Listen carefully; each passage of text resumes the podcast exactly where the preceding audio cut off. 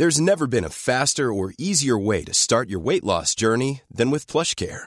PlushCare accepts most insurance plans and gives you online access to board-certified physicians who can prescribe FDA-approved weight loss medications like Wigovi and Zepbound for those who qualify. Take charge of your health and speak with a board-certified physician about a weight loss plan that's right for you. Get started today at plushcare.com slash weight loss. That's plushcare.com slash weight loss. plushcare.com slash weight loss. Heraldo Radio 98.5 FM, una estación de Heraldo Media Group, transmitiendo desde Avenida Insurgente Sur 1271, Torre Carrachi, con 100.000 watts de potencia radiada. Porque el mundo actual no se entendería sin la economía y los negocios. Acompaña a Mario Maldonado, el columnista de negocios más joven y objetivo del periodismo financiero, en su programa Bitácora de Negocios.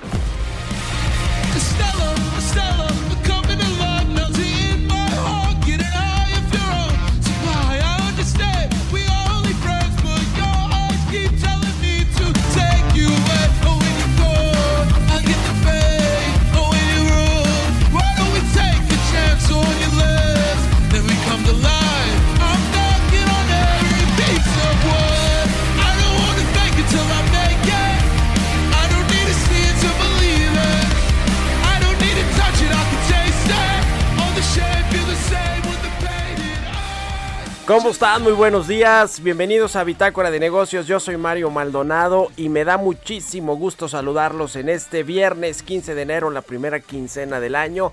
Así que bueno, pues es algo positivo. Arrancamos este viernes con música como todos los días. Estamos eh, o estuvimos escuchando esta semana eh, canciones de artistas nuevos a los que hay que seguirles la pista en este 2021. Esta canción se llama Estela, es de Kenny Hopla. Es un cantante y compositor rapero estadounidense que, bueno, se le, conoce por otros sencillos como Lost Cause y este de Estela. Lanzó su debut, su álbum debut eh, el 15 de mayo del 2020. Así que bueno, pues vamos a estar escuchando este viernes a este rapero estadounidense. Y vámonos con la información. Bueno, saludo con gusto primero a los que nos escuchan aquí en, en la Ciudad de México en el 98.5, en Guadalajara en la 100.3 y en Monterrey por la 90.1 de FM. También estamos transmitiendo, ya le decía, en Houston, Texas, aquí eh, las frecuencias del Heraldo Radio en televisión también y a quienes nos siguen en la página heraldodemexico.com.mx también está el streaming de la cabina del Heraldo Radio. Bueno, vamos a entrar a la información. Roberto Aguilar, platicaremos con él en breve sobre los eh, temas financieros más relevantes. Hay mayores contagios y restricciones en el mundo y esto pues anula un tanto el plan de apoyo de 1.9 billones de dólares que anunció ayer Joe Biden. Donald Trump hereda precisamente Joe Biden la relación comercial con China que es cada vez más tensa y Audi de México padece por el desabasto global de autopartes de semi- semiconductores en específico.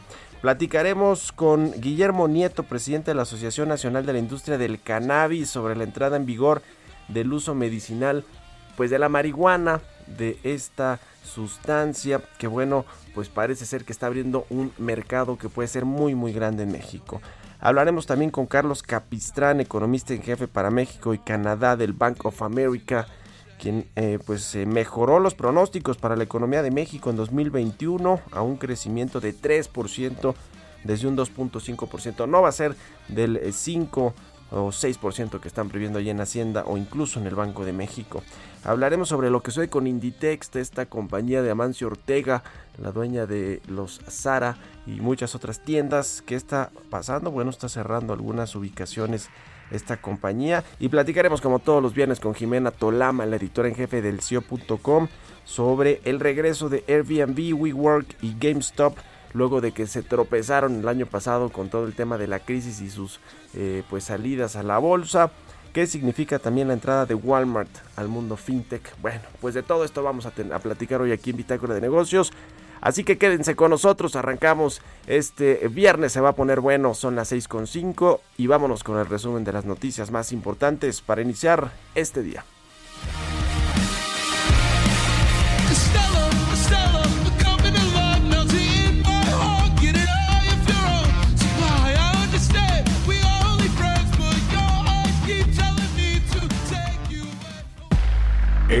Resumen. Especialistas consideran que los órganos autónomos están blindados por el TEMEC. Indican que empresas estadounidenses podrían activar un mecanismo de solución de controversias debido a que México se comprometió en el acuerdo a mantener la independencia e imparcialidad de los reguladores de telecomunicaciones. La American Chamber of Commerce de México estimó que en 2021 la recuperación económica de nuestro país sería de solo 3%, luego de un revés de 9% el año pasado. La Comisión Federal de Competencia Económica manifestó que es necesario regular el cobro de comisiones de las AFORES en favor de los intereses de los trabajadores mexicanos. La Alianza Nacional de Pequeños Comerciantes informó que, producto de la cuesta de enero, el incremento de precios de alimentos básicos llegó a 12% en las primeras semanas de este nuevo año, lo que se suma al incremento que se dio en 2020. De acuerdo con un comunicado de prensa, el personal de la Comisión Federal de Electricidad construirá una subestación de potencia en un lapso de ocho días para restablecer el servicio de luz en el metro. La Asociación de Productores y Empacadores Exportadores de Aguacate de México afirmó que a pesar de la pandemia, las exportaciones de aguacate mexicano a los Estados Unidos por la realización del Super Bowl el 7 de febrero próximo se espera crezcan 4% con respecto al año pasado. Bitácora de negocios en El Heraldo Radio. El editorial.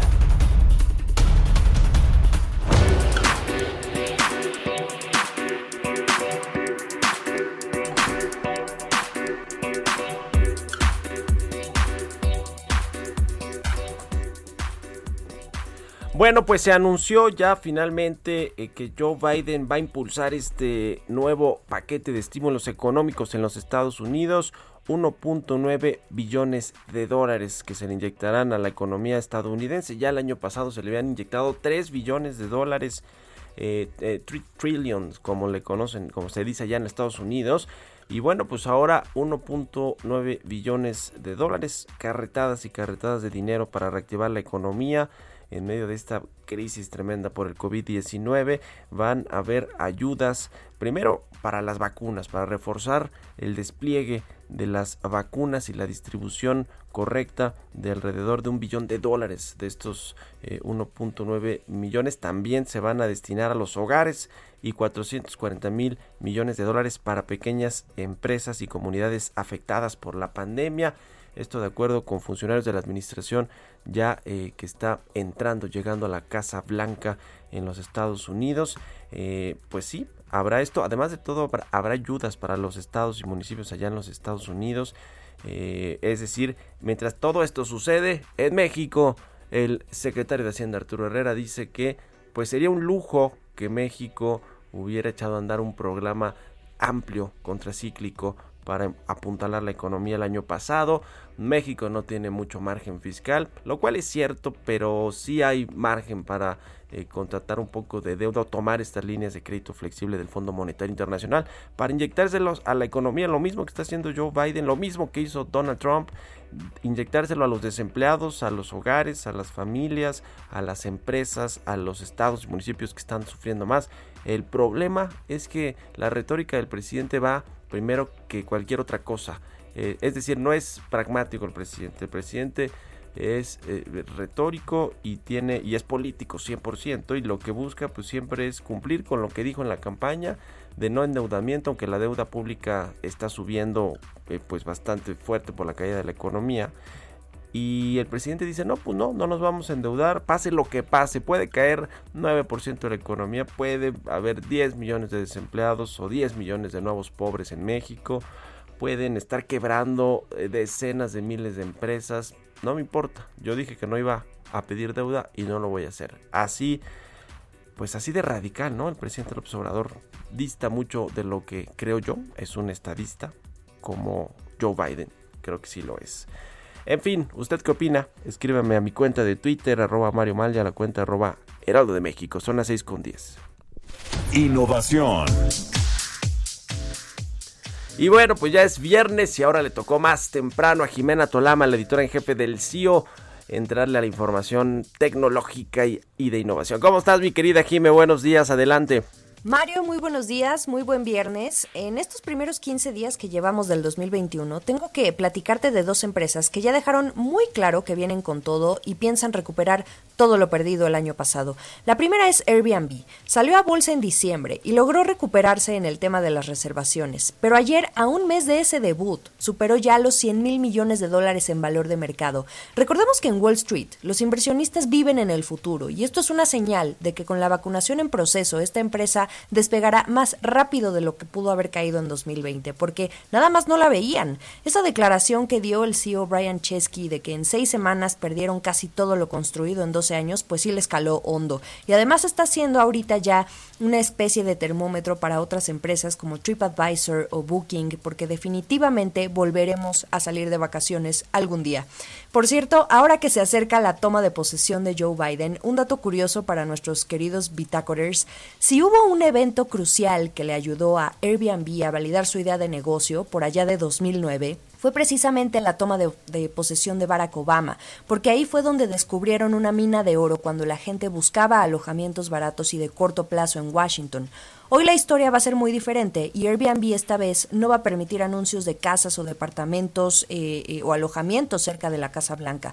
Fue, digamos, su manera de contribuir para que la toma de posesión de Joe Biden se lleve de la manera más pacífica posible.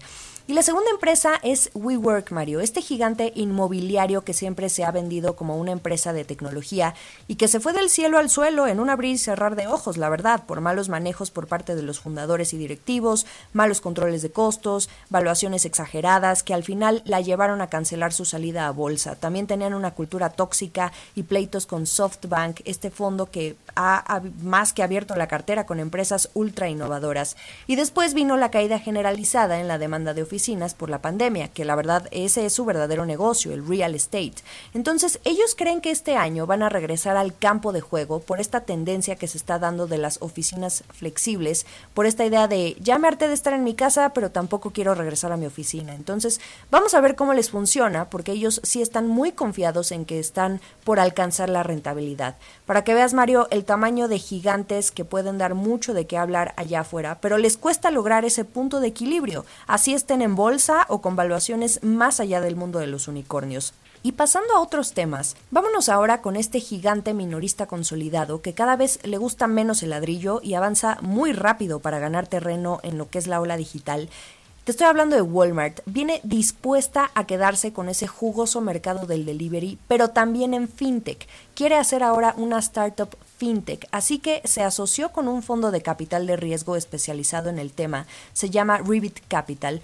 Para ponernos en contexto, este fondo le ha inyectado dinero a startups de las que aquí hemos hablado, como Robinhood, esta app para hacer trading, y a Firm, eh, una empresa de financiamiento de compras en línea, que por cierto salió a bolsa esta semana e inauguró la pasarela de debuts que se vienen y que ya estaremos contando por acá. Pero bueno, ¿qué pretende Walmart con esto? Aún no tenemos el nombre ni fecha de lanzamiento, pero quiere desarrollar productos financieros a la medida de sus trabajadores y sus millones de clientes, o sea, su propio universo. Y sobre todo pone el ojo en los no bancarizados. También pretende comprar a otras startups fintech, pero mucho ojo con eso en México, porque si la estrategia se extiende a otras latitudes, así como vimos alguna vez su intento por comprar Corner Shop, es probable que también ande sondeando ya a una que otra fintech mexicana o latinoamericana.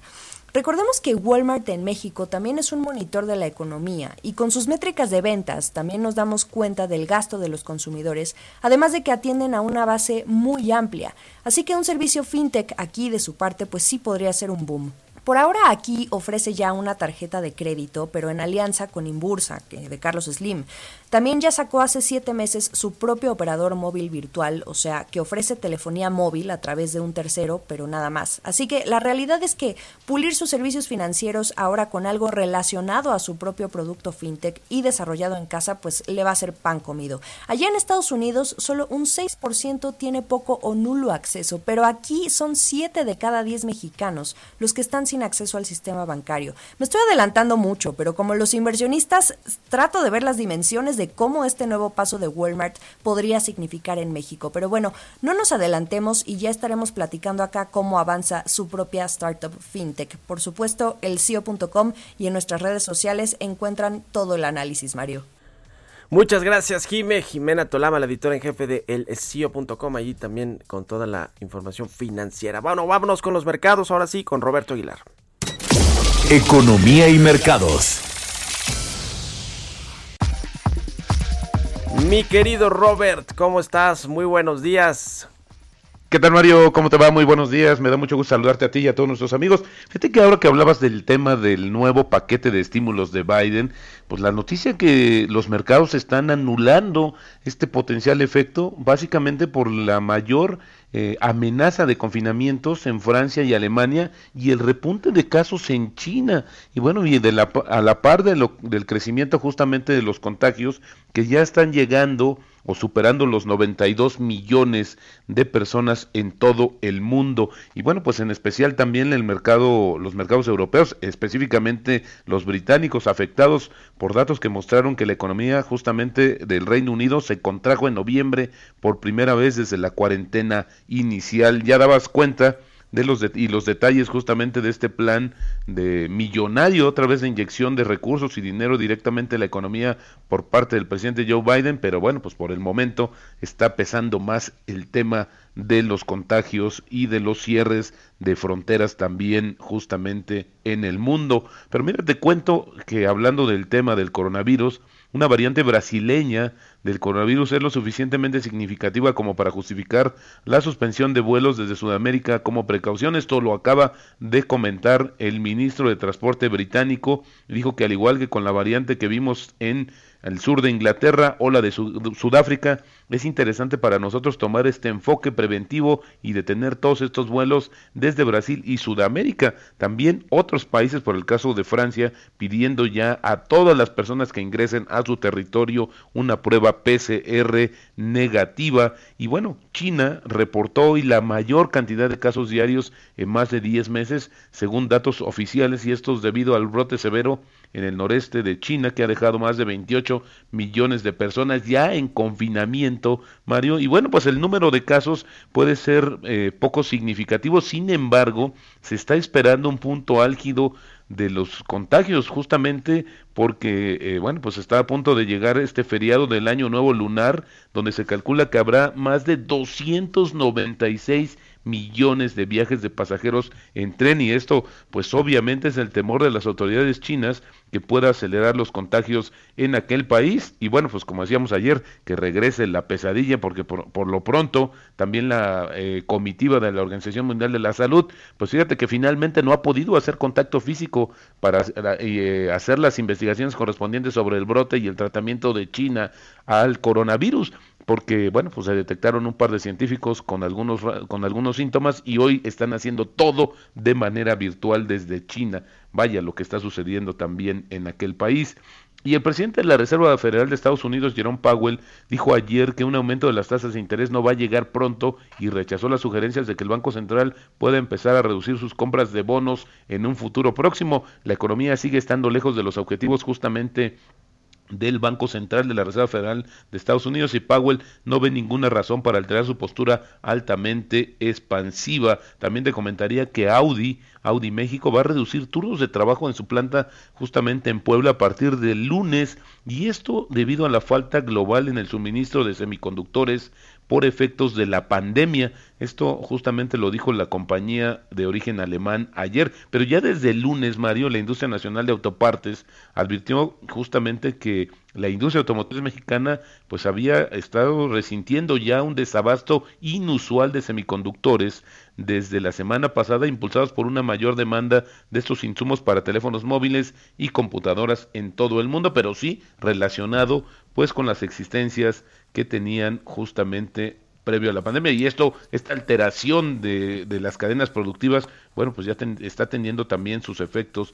en la industria automotriz. Hay que recordar que uno de los modelos que se fabrican en México por parte de Audi, pues se distribuye prácticamente en todo el mundo, a excepción de China, donde ese modelo se fabrica de manera local. Y bueno, también un dato interesante es que el gobierno mexicano Mario pospuso o propuso, perdón, a la próxima administración de Estados Unidos crear un programa de cooperación para el desarrollo en el norte de Centroamérica y el sur de México en respuesta justamente a la crisis económica provocada por la pandemia y los recientes huracanes en aquella región. Esto lo informó justamente la Cancillería el día de ayer. Interesante porque no se ofrecieron detalles eh, justamente de cuáles son estos acuerdos y cómo van a trabajar de manera conjunta ambos gobiernos para detener el flujo de migrantes que se espera, que hoy al parecer o más, más que nada está detenido por estos temores de, de la- de los contagios, pero sin embargo crece, crece la presión y por ahí en un evento justamente de Santander, Hillary Clinton había advertido ya en días pasados que esta situación iba a ser donde el punto de encuentro, por así decirlo, entre México y Estados Unidos, pero en otros habrá ciertas divergencias. Y ya desde ese día Mario había mostrado, había externado su sorpresa por el tema de Cienfuegos, que como tú sabes, pues ha sido ya un escándalo en México desde el día de ayer. Y bueno, por el otro lado, te diría que el tipo de cambio, Mario, está cotizando en estos momentos en 19.79 y la frase del día de hoy, si me permites, la clave para ganar dinero con las acciones es no tener miedo. Esto lo dice Peter Lynch. Yo creo que sería no tener miedo y tener mucho estómago. Yo le sumaría, mi estimado Mario.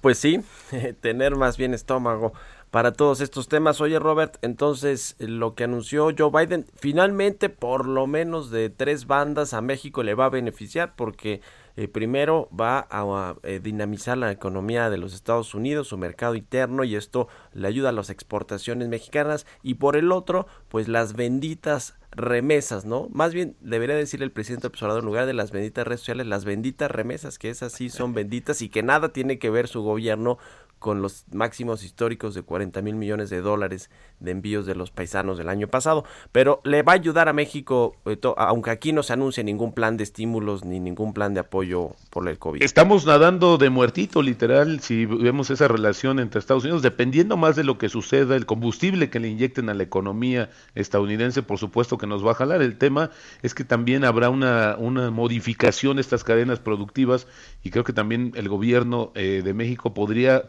todavía tiene tiempo de poder actuar y buscar alguna manera de inyectarse. Calcula que entre 1 y 2% del Producto Interno Bruto, que no resultaría tan oneroso para el gobierno de México, podría ser un alivio importante para muchos sectores que hoy, la verdad, están pasándolo por un momento muy complicado y que difícilmente van a aguantar esta segunda ola de, de cierres y de restricciones sociales. Bueno, pues el caso de los restaurantes, ahí es algo de lo que hemos visto. Y bueno, pues afortunadamente el lunes van a abrir de manera selectiva. Ya veremos también cómo se comporta y si en realidad los consumidores, pues vamos a ir a abarrotar, no lo creo, los restaurantes, pero esta es una de las situaciones que por lo menos está ayudando, pero lo están haciendo ellos. Este es el tema, no está, no está la mano del gobierno ayudando al empresariado mexicano y a muchos sectores que hoy requieren de un apoyo y no de un rescate como el presidente se aferra a informar o a comunicar o sobre todo a tratar de enviar ese mensaje, Mario.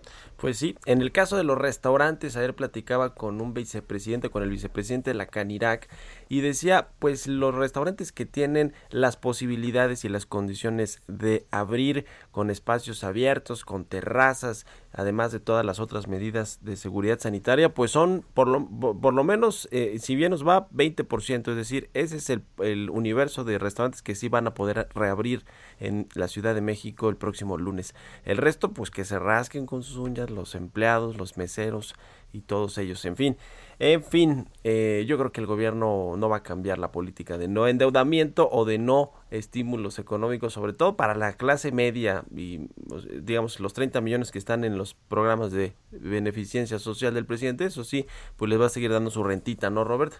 Claro, y por supuesto también yo sumaría que estas críticas que ha hecho eh, el gremio de los restaurantes es que también el comercio informal ma se mantiene, Sí. continúa y bueno, pues si hay una clara desventaja. El tema es que también no tienen otra opción. Gracias, mi Robert, supuesto. muy buenos días. Un abrazo, Mario, muy buenos días. Aguilar, síganlo en Twitter, Roberto AH. Nos vamos a la pausa, ya volvemos. Continuamos en un momento con la información más relevante del mundo financiero en Bitácora de Negocios con Mario Maldonado. Regresamos. Heraldo Radio.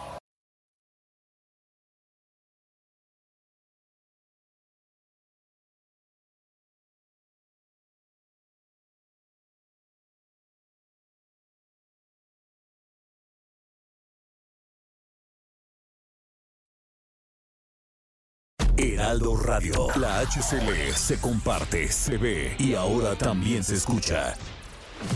Estamos de vuelta en Bitácora de Negocios con Mario Maldonado. Entrevista.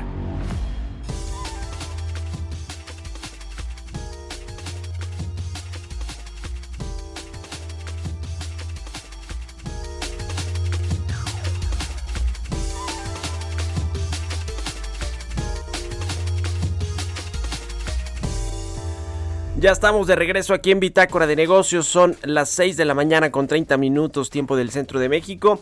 Y este martes fue publicado en el diario oficial de la Federación, el martes de la, de la semana pasada, ya el reglamento de la Ley General de Salud para la producción, investigación y uso medicinal de la marihuana y sus derivados.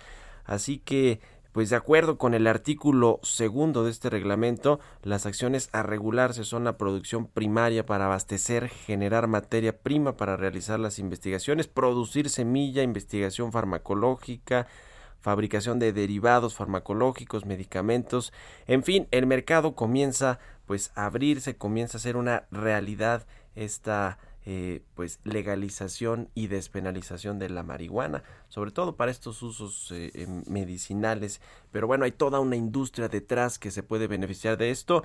Y para platicar del tema, me da mucho gusto saludar a Guillermo Nieto, él es presidente de la Asociación Nacional de la Industria del Cannabis. ¿Cómo estás, Guillermo? Muy buenos días. Mario, muy buenos días a ti y a todo tu auditorio. Muy contento porque esto es el banderazo de lo que es una nueva actividad económica en el país que puede traer muchos beneficios. Pero primero, Mario, para ponerlo en contexto, me gustaría hablar de qué fue lo que pasó, de tres grandes temas. Primero, qué Sí. fue lo que pasó.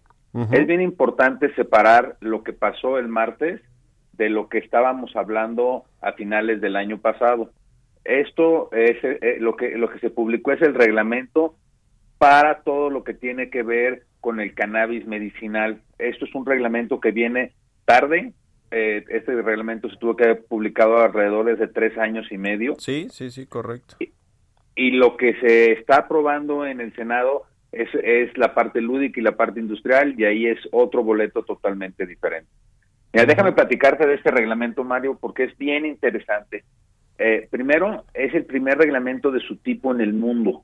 ¿Por qué? Porque se enfoca básicamente en la parte farmacéutica. O sea, Sí. todo, to- todo, todo tiene que ver con un protocolo de investigación que tienen que tener las farmacéuticas.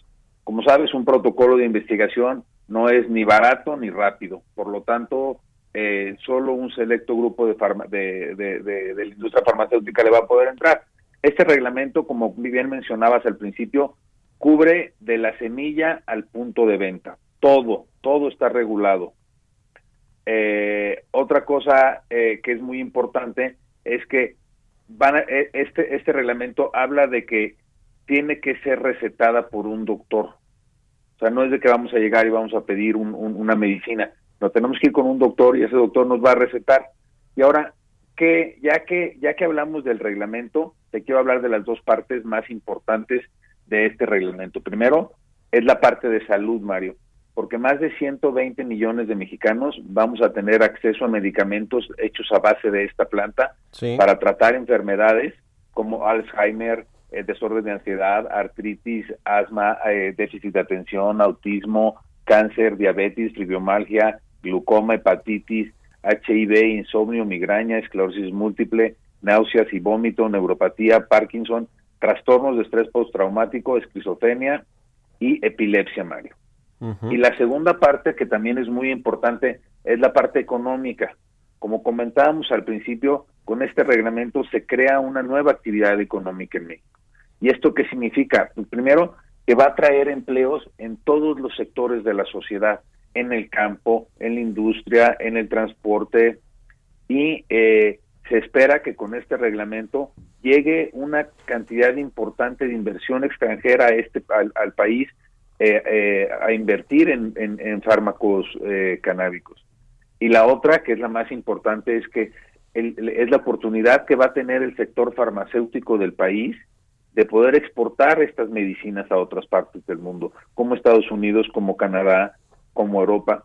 Entonces, como ves, eh, Mario, es una muy buena noticia para el país sobre todo ahorita que estamos teniendo problemas de salud y problemas económicos. Otra, otra, otra cosa muy importante en la salud es que se ha demostrado que el CBD, que es uno de los cannabinoides menores de la planta, es muy eh, ayuda a, ayuda a cuando tienes COVID, te ayuda, es una es un excelente antiinflamatorio, te, te va desinflamando los pulmones. Entonces, pues nosotros queremos eh, eh, agradecer a todos los involucrados en este en este reglamento por vernos por habernos dado ya la el banderazo de salida, mi querido Mario.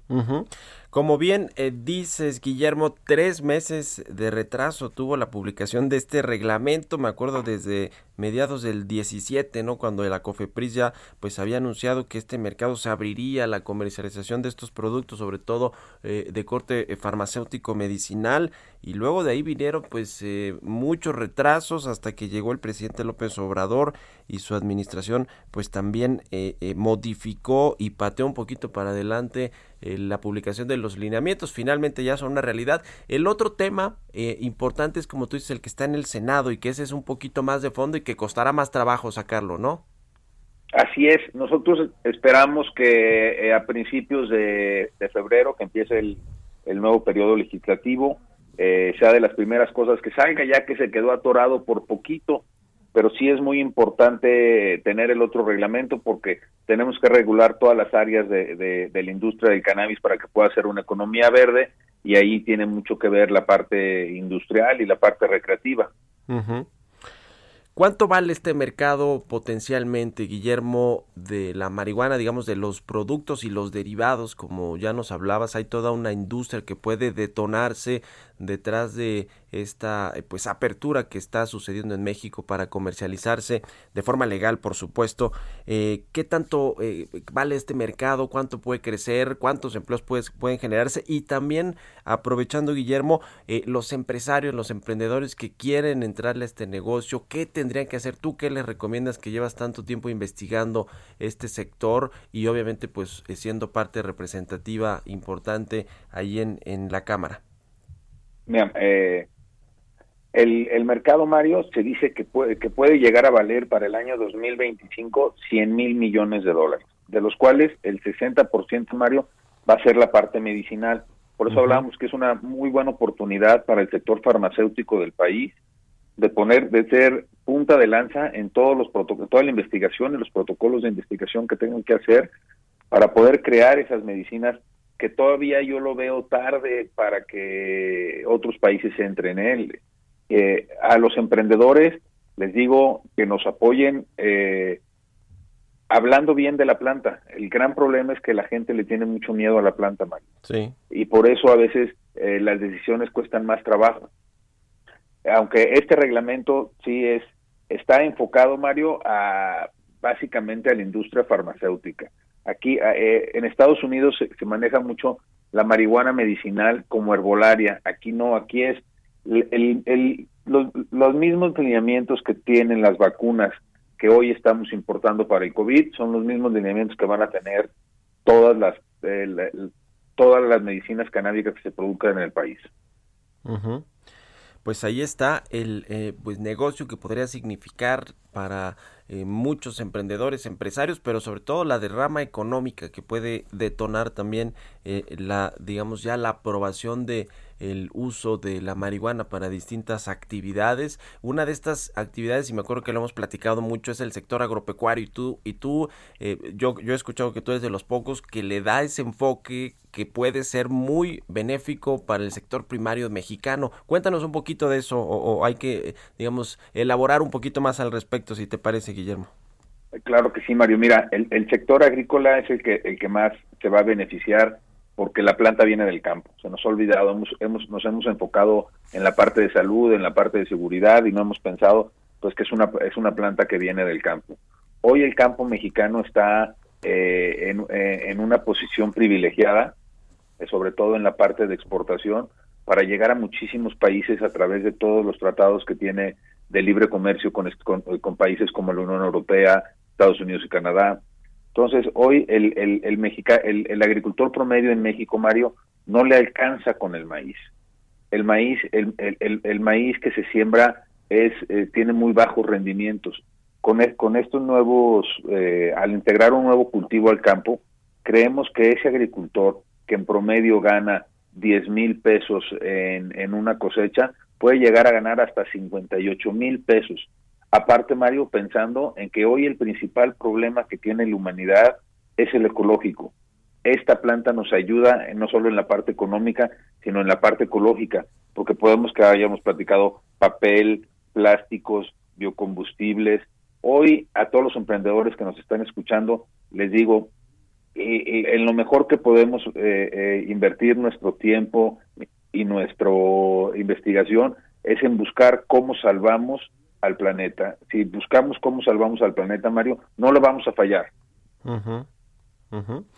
Pues ahí está. Eh, ¿Cómo están los tiempos en el Senado? Como tú dices, se quedó atorada en eh, pues el año pasado, finales del año pasado. Ya me imagino que algunas otras prioridades allí de los senadores por eh, eh, proponer iniciativas como la de Ricardo Monreal para cambiar la ley de el Banco de México, que fue todo un escándalo, pero otras que parece que son relevantes también para la economía y para la recuperación del sector del- de los empleos y de muchos sectores económicos pues fue esta del- de la marihuana o del cannabis qué eh, cómo están los tiempos ahí tú tú sabes un poco qué eh, intenciones tienen los legisladores de subir otra vez este asunto allí al- a, la- a las discusiones para que eventualmente pueda ser aprobada ya Mira, eh, la cosa es que hay un mandato judicial, Mario, que, que los obliga a que tengan esta ley, aunque se ha estado aplazando, Sí. hay un mandato judicial.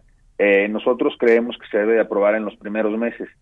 Si no se aprueba en los primeros meses, Mario, nosotros vemos que se que, que se eh, que se torne más difícil a que se a que se pueda aprobar, sino hasta el periodo de septiembre. ¿Por qué? Porque muchos de los legisladores se van a ir a hacer campaña. sí Entonces, eh, eh, eso nos va a retrasar.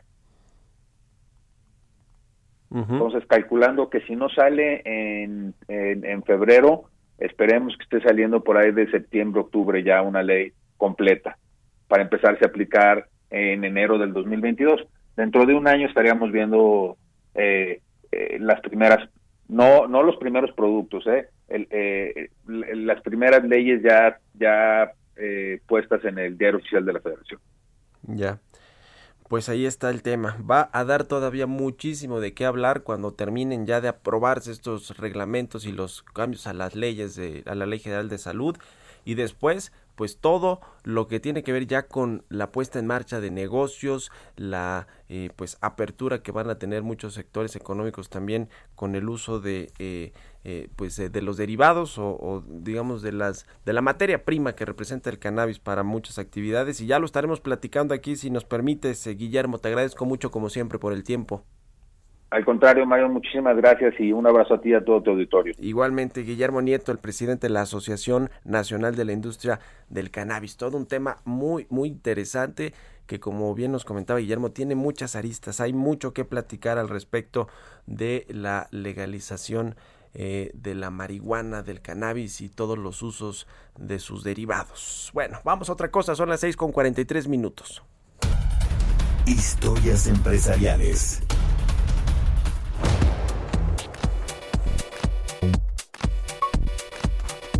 ¿Qué está pasando con Inditex? Es el eh, consorcio español de Amancio Ortega, uno de los multimillonarios más importantes del mundo. Está acelerando el cierre de sus tiendas de Bershka, de Pull&Bear y de Stradivarius. El gigante de la moda acelera este proceso para que todas sus tiendas físicas de estas marcas, de estas tres marcas en China, pues más bien se vendan a través de los canales del comercio electrónico. Vamos a escuchar esta pieza que preparó Giovanna Torres. Inditex, el imperio de la moda rápida, prepara el cierre de todas sus tiendas físicas de las marcas Bershka, Pull&Bear y Stradivarius en China. Esto como un plan de transformación digital que empezó el año pasado tras las pérdidas millonarias durante el confinamiento. El cierre de los establecimientos ha sido paulatino, sin embargo el plan es que las tres marcas solo venderán a través de sus tiendas online, ya que éstas concentran la mayor demanda por parte de los consumidores. En junio del 2020, el gigante informó que cerraría 1.200 tiendas de manera permanente alrededor del mundo, al tener un marcado descenso en sus ventas del 44%. Sin embargo, hasta el tercer trimestre del 2020, el conglomerado había incrementado sus ventas por Internet un 75% en comparación al mismo periodo del año anterior. China junto con España representan su mercado más importante y estos serán los más afectados por la transformación acelerada derivada de la pandemia. En España se espera sean cerradas una de cada cuatro tiendas. Con su plan Inditex, prevé que las ventas por Internet alcanzarán más del 25% del total en 2022 desde el 14% de 2019.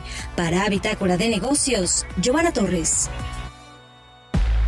Entrevista.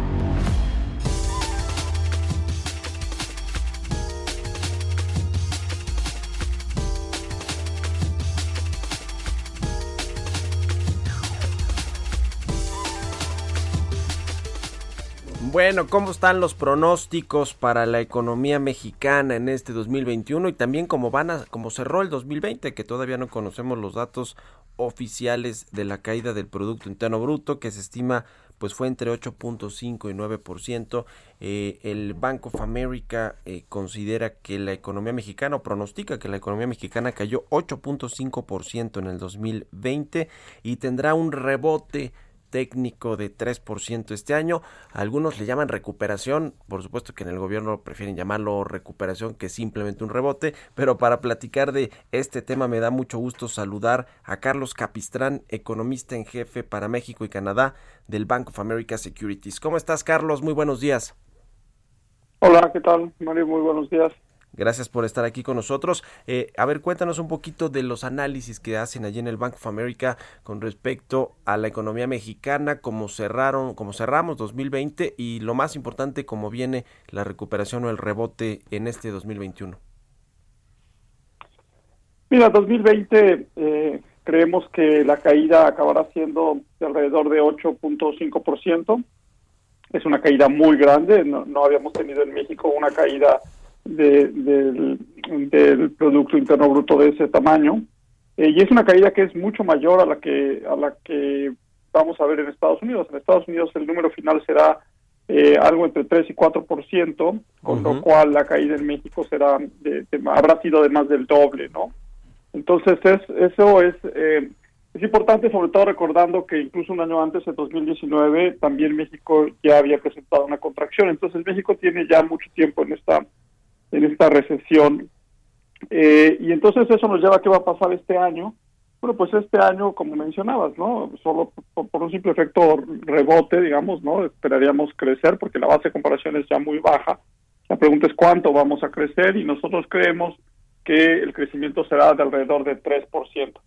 Si consideras que, que la- eh, el año pasado la economía cayó, como platicábamos, entre 8 y 9%, pues crecer 3%, aunque en principio suena mucho, suena como un buen número, en realidad nos deja con un nivel de producción pues mucho más bajo al que teníamos antes antes de la pandemia, es un número en realidad bastante bajo, ¿no?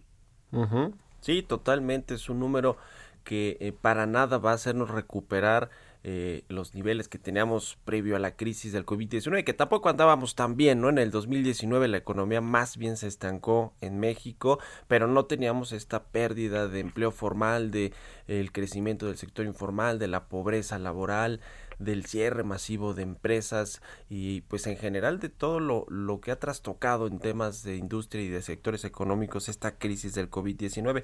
Pero, a ver, lo que viene en este 2021 creo que va a ser muy interesante, más allá del tema sanitario estrictamente de la distribución de las vacunas y aplicación eh, efectiva eh, para lograr esta inmunidad o estas inmunizaciones en el mundo. En lo que sucede en los Estados Unidos, Carlos, y que tú pues eres un experto completamente en, en este asunto del, de la, la relación entre México y Estados Unidos en los temas económicos. ¿Cómo ves lo que anunció ayer Joe Biden, esto 1.9 billones de dólares de inyección a la economía estadounidense para que se recupere pronto? ¿Qué tanto realmente le va a ayudar a México en su recuperación? Bueno, pues mira, eso le va a ayudar mucho a Estados Unidos y por lo tanto algo algo nos va a ayudar en México. Efectivamente, ya desde el año pasado hubo un paquete de ayuda fiscal muy importante en Estados Unidos, un primer paquete muy grande al inicio de la pandemia.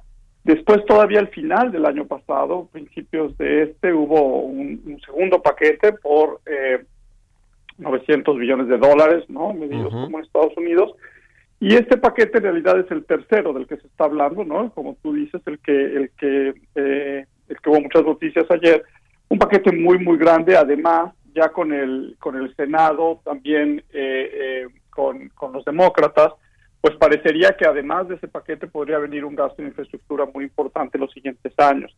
Todo eso va a hacer que Estados Unidos este año, a pesar de un mal inicio por el número de casos tan alto del virus, eh, pueda crecer incluso 5%, ¿no? Que como platicábamos, después de haber caído entre 3 y 4, crecer 5% va a dejar a Estados Unidos por arriba del nivel de producción prepandemia en algún momento este año, seguramente en la segunda mitad del año. Entonces, eso sin duda va a ayudar a las exportaciones de México, eso sin duda nos va a volver a ayudar con las remesas, pero en México, a diferencia de Estados Unidos, eh, pues no hay, el, bueno, el proceso de vacunación eh, va avanzando, pero será un poco más lento que en Estados Unidos, pero además no hay estímulo fiscal o hay muy poco estímulo fiscal. Y eso hace toda la diferencia, ¿no? Porque entonces, a pesar de la ayuda de Estados Unidos y a pesar del proceso de vacunación, pues estábamos hablando que, que la economía de México sí- seguirá divergiendo de la economía de Estados Unidos y eso a la larga pues tiene consecuencias, ¿no? Este, eventualmente se reflejará en el tipo de cambio, eh, eh, las calificadoras lo pueden considerar también eh, para seguir seguirle bajando la calificación a México, ¿no? O sea, no es un- no es el mejor escenario y por eso creemos que, que este crecimiento tan bajo que hemos observado y esta divergencia con Estados Unidos, pues sí sí requiere eh, probablemente algún cambio de políticas en México, pues que atiendan eh, no solo la parte de la pandemia y de salud, sino además la parte de la actividad económica. El secretario de Hacienda Arturo Herrera dijo recientemente en un foro que sería un lujo para México echar a andar este tipo de programas de apoyo o de eh, contracíclicos 100% como lo hace Estados Unidos y muchos otros países porque no tiene pues mucho espacio o margen fiscal, eh, no hay la manera pues en términos del gobierno de que se puedan inyectar estos recursos para reactivar la economía. ¿Qué opinas tú, Carlos? No, yo creo que no es un lujo, yo creo que es una necesidad. Eh, y por supuesto que México tiene los recursos, ¿no? Somos una economía bastante grande, eh, te- estamos ligados a la economía más grande del mundo. Por supuesto que México tiene los recursos. Eh, ahí está, por ejemplo, con una tasa de interés eh, bastante baja, la línea de crédito flexible con el Fondo Monetario Internacional, por mencionarte solo uno de los muchos instrumentos. Pero hay más cosas que México puede hacer. México podría hacer una eh, un, un conjunto de medidas que permitieran disminuir el riesgo país, porque la incertidumbre eh, de políticas económicas que estamos viviendo en México ya desde hace varios trimestres, pues ha, colapsado la inversión. Eh, y bajando ese riesgo país, el Banco de México tendría más espacio para bajar tasas, con menores tasas eh, habría más espacio fiscal para hacer eh, un- un mayor estímulo, ¿no? Ahora, tampoco estamos hablando de un estímulo eh, gigantesco, ¿no? O sea, a lo mejor uno o dos puntos del PIB, creo que es algo que México perfectamente podría acomodar, luego hay- tiene que cambiar sus políticas México para poder encontrar ese espacio, pero es una necesidad apremiante ya para fortalecer el crecimiento. En un minutito, Carlos, antes de irme, eh, nos tenemos que despedir. El asunto de la ley de Banco de México, la propuesta para cambiarla, ya todo el mundo se pronunció en contra, pero pues es un riesgo latente que dicen las calificadoras podría incluso incidir en la calificación crediticia. Bueno, como te, como te mencionaba, ¿no? Ese es uno de los factores que sin duda genera incertidumbre económica por el potencial cambio en las reglas del juego. Eso está afectando la inversión y a su vez el crecimiento. E independientemente del impacto específico de esta eh, de este cambio en particular, el conjunto de cambios sin duda está afectando el crecimiento y eso eventualmente eh, sin duda afectará la calificación de México. Pues ahí está, a ver cómo viene la recuperación también en la inversión privada, que es pues el factor determinante para que se dinamice la economía de nuevo. Muchas gracias, Carlos, por haber eh, tomado la entrevista y muy buenos días. Al contrario, gracias a ti, Mario. Muy buenos días. Que estés muy bien. Carlos Capistrán, economista en jefe para México y Canadá del Bank of America Securities. Con esto llegamos al final de Bitácora de Negocios. Muchas gracias también a todos ustedes por habernos acompañado este viernes aquí en el programa. Quédense en el Heraldo Radio con Sergio Sarmiento y Lupita Juárez. Nos escuchamos el próximo lunes tempranito a las 6. Muy buenos días y buen fin de semana.